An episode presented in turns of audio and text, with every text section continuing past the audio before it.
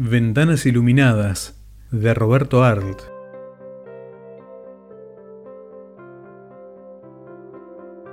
La otra noche me decía el amigo Feilberg, que es coleccionista de las historias más raras que conozco, ¿usted no se ha fijado en las ventanas iluminadas a las 3 de la mañana?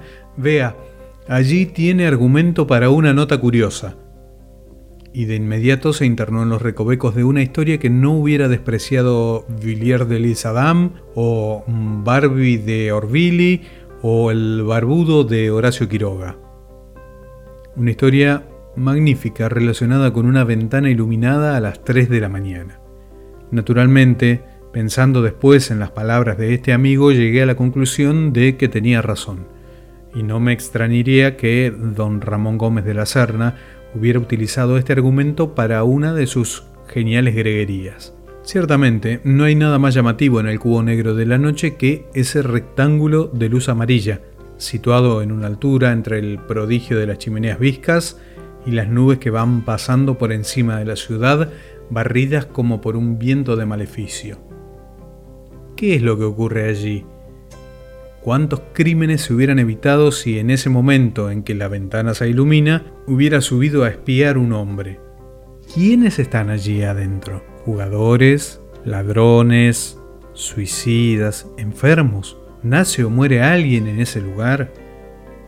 En el cubo negro de la noche la ventana iluminada como un ojo vigila las azoteas y hace levantar la cabeza de los trasnochadores que de pronto se quedan mirando aquello con una curiosidad más poderosa que el cansancio, porque ya es la ventana de una guardilla, una de esas ventanas de madera deshechas por el sol, ya es una ventana de hierro cubierta de cortinados y que entre los visillos y las persianas deja entrever unas rayas de luz. Y luego la sombra. El vigilante ve, se pasea abajo, los hombres que pasan de mal talante pensando en los líos que tendrán que solventar con sus respetables esposas, mientras que la ventana iluminada, falsa como mula bichoca, ofrece un refugio temporal. Insinúa un escondite contra el aguacero de estupidez que se descarga sobre la ciudad en los tranvías retardados y crujientes. Frecuentemente, esas piezas son parte integral de una casa de pensión y no se reúnen en ellas ni asesinos ni suicidas, sino buenos muchachos que pasan el tiempo conversando mientras se calienta el agua para tomar mate. Porque es curioso, todo hombre que ha traspuesto la una de la madrugada considera la noche tan perdida que ya es preferible pasarla de pie conversando con un buen amigo. Es mm, después del café, de las rondas por los cafetines turbios, y juntos se encaminan para la pieza donde fatalmente el que no la ocupa se recostará sobre la cama del amigo mientras que el otro, cachazudamente, le prende fuego al calentador para preparar el agua para el mate. Y mientras que sorben, charlan. Son las charlas interminables de las 3 de la madrugada, las charlas de los hombres que sintiendo cansado el cuerpo, analizan los hechos del día con esa especie de fiebre lúcida, sin temperatura, que en la vigilia deja en las ideas una lucidez de delirio y el silencio que sube desde la calle hace más lentas, más profundas, más deseadas las palabras. Esa es la ventana cordial, que desde la calle mira el agente de la esquina sabiendo que los que la ocupan son dos estudiantes eternos, resolviendo un problema de metafísica del amor o recordando en confidencia hechos que no se pueden embuchar toda la noche.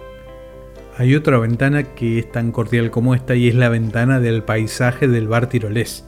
En todos los bares imitación Múnich, un pintor humorista y genial ha pintado unas escenas de burgos tiroleses o suizos. En todas estas escenas aparecen ciudades con tejados y torres y vigas, con calles torcidas, con faroles cuyos pedestales se retuercen como una culebra y abrazados a ellos fantásticos tudescos con medias verdes de turistas y un sombrerito jovial con la indispensable pluma. Estos borrachos simpáticos, de cuyos bolsillos escapan golletes de botellas, miran con mirada lacrimosa a una señora obesa apoyada en la ventana, cubierta de un extraordinario camisón con cofia blanca y que enarbola un tremendo garrote desde la altura. La obesa señora de la ventana de las 3 de la madrugada tiene el semblante de un carnicero, mientras que su cónyuge, con las piernas de alambre retorcido en torno del farol, trata de dulcificar a la poco amable Frau. Pero la Frau es inexorable como un beduino. Le dará una paliza a su marido. La ventana triste de las 3 de la madrugada es la ventana del pobre, la ventana de esos conventillos de tres pisos y que de pronto al iluminarse bruscamente lanza su resplandor en la noche como un quejido de angustia, un llamado de socorro. Sin saber por qué se adivina tras el súbito encendimiento a un hombre que salta de la cama despavorido, a una madre que se inclina atormentada de sueño sobre una cuna. Se adivina ese inesperado dolor de muelas que ha estallado en medio del sueño y que trastornará a un pobre diablo hasta el amanecer tras de las cortinas raídas de tanto usadas. Ventana iluminada de las 3 de la madrugada, si se pudiera escribir todo lo que se oculta tras de tus vidrios biselados o rotos, se escribiría el más angustioso poema que conoce la humanidad. Inventores, rateros, poetas, jugadores moribundos, triunfadores que no pueden dormir de alegría.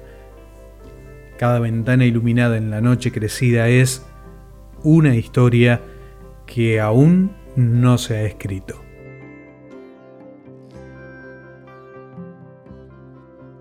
De sus aguafuertes porteñas, Ventanas iluminadas de Roberto Arlt.